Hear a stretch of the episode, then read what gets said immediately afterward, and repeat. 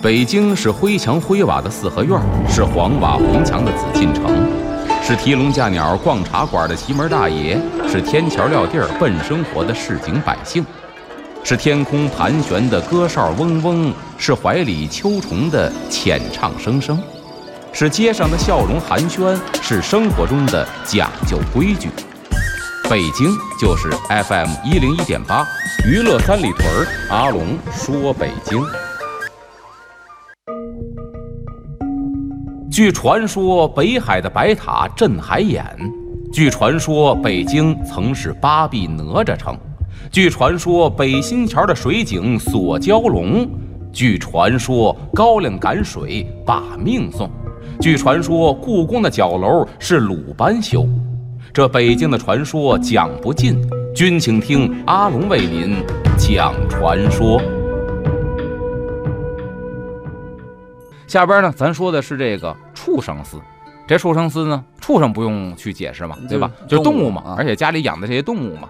那么这个古人呢，有一个轮回的观点，就认为呢，说这个人呢，生前如果行善，你死后投胎呢，你还当人；嗯，你生前作恶呢，死后投胎呢，你就当畜生，对吧？所以你看这个四月份的时候，咱现在保持着说这个妙峰山的庙会，对吧？这庙会文化保留着，很多糟粕的东西呢，就去除掉了。说什么糟粕东西呢？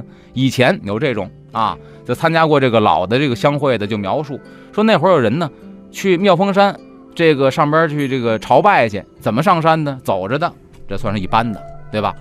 一步一头磕上去的，这算是二班的。还有三班的呢，比他们这更狠，自己呀搭着一个马鞍子，嗯，跪在地上学着马往山上走。为什么呢？就因为这种观念，我作恶了，下辈子我要投胎当畜生。我这辈子我先当马，把我罪过赎回来，希望下辈子别这么惩罚我。哦，是这么想？哎，他有这么一个想法，所以他就认为这个作恶的下辈子当畜生，然后呢，你这恶稍微小一点的呢，下辈子当人，但是呢，当下贱之人，就是给人家当奴婢去，给人当奴隶去。然后呢，你做好事儿，你当的是富户之人，什么帝王将相啊，大户人家呀。然后你再做好事儿，你升天，你当神仙。所以你看，它是一个等级划分的。那么相传这个司呢，他这个主神是谁呢？叫清虚道德真君。那么这个人是怎么管理这些个畜生的呢？咱们下节回来接着说。好，人生不免嬉笑怒骂，得意大可谈笑风生，失意不妨一笑了之。听个笑话，休息一会儿，娱乐三里屯，阿龙说北京，马上回来。话说呀，有一个人特别喜欢张罗事儿，没事儿呢，净出去帮闲去。话说这年呢，大年三十晚上，跟他媳妇儿就两口子，俩人没孩子，坐在一块儿啊，吃这团圆饺子。吃着吃着呀，突然这哥们儿乐起来了，咯咯咯捂嘴在乐。他媳妇儿纳闷儿啊，说你吃着饺子，你乐什么呀？这哥们儿特别得意洋洋，我跟你说啊，我心里高兴。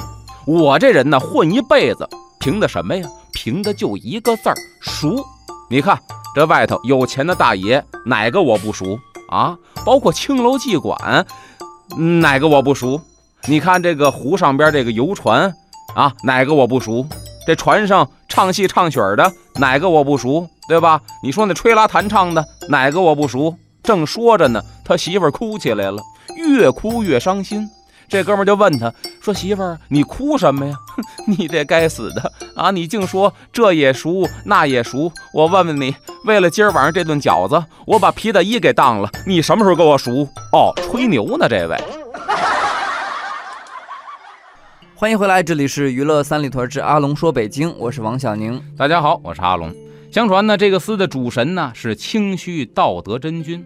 这人呢有这么一个宝贝。是什么呢？一个圆形的混元宝盒。嗯，这小盒里边装的呀，全是牛马猪羊昆虫啊，这些个小动物。冬天的时候呢，说这个神仙呢，把这圆盒啊锁得紧紧的。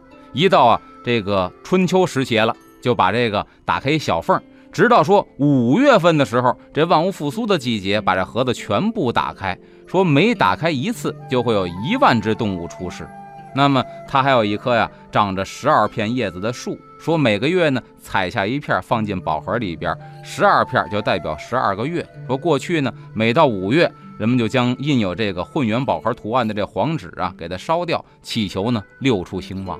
你看这个神话是神话，但古人还真有点这个自然科学的意识。嗯，冬天把盒锁紧了，可不是吗？冬天你看呢，就是万物凋零。眠了都。春天呢，把盒打开一缝儿，到五月份，农历五月全打开，这会儿正好是生机勃勃的这个月份嗯啊，他是这么认为的，是他创造了这些。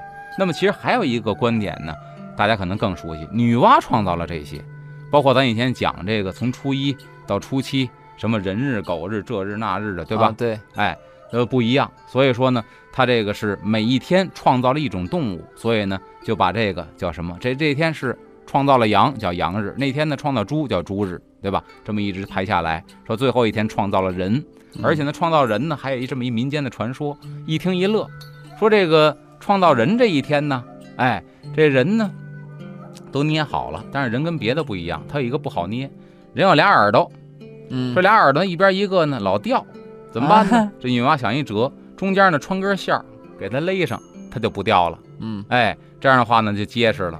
所以后来说呢，你看这饺子呢，就是冬天怕冻掉耳朵，所以包出来呢是这耳朵的形状，这叫饺子。嗯说这饺子为什么有馅儿呢？因为当年耳朵老掉，所以女娲想一辙，拿馅儿给连上，这饺子就有馅儿。这是一种民间的，哦后来就衍生的有些个怎么说呢？有点附会了。没边儿的传说了。嗯咱们一讲一乐呵，哎，